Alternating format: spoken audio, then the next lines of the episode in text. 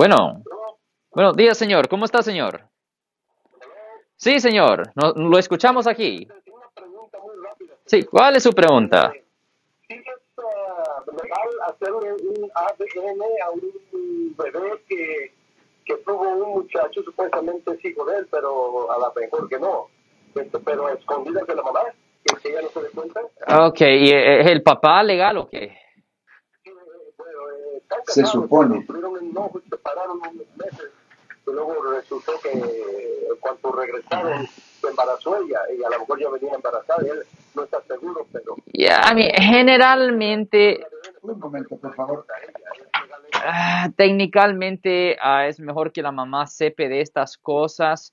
No estoy seguro en qué código se metiera eso, cuál es el problema, Ah, pero generalmente, por ejemplo, voy a un ejemplo. Supongamos que usted va a llevar a su hijo, a un niño, a un hijo a, vacaciones sin la mamá. Generalmente es necesario tener ah, algo en escrito, notarizado, dándole permiso para que no le presenten cargos de secuestro.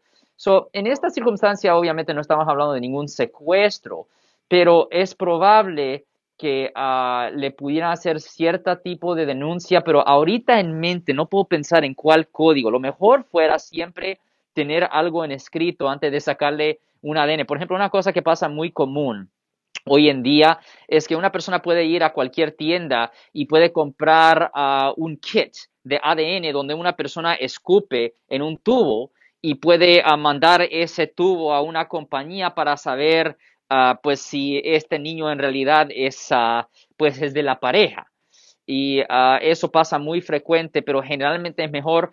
En mente ahorita no estoy pensando del delito que pudiera hacer, pero le voy a decir que simplemente para evitar problemas es siempre mejor tener permiso de las dos partes, que haga, que haya algo en escrito. Y si la otra persona no está dispuesta, ahí sí pueden meter a la corte. Y ahí sí un juez puede ordenar que se haga un examen de ADN. Y generalmente esto se hace en situaciones cuando hay una disputa con respecto a manutención de los niños. Si les gustó este video, suscríbanse a este canal, aprieten el botón para suscribirse y si quieren notificación de otros videos en el futuro, toquen la campana para obtener notificaciones.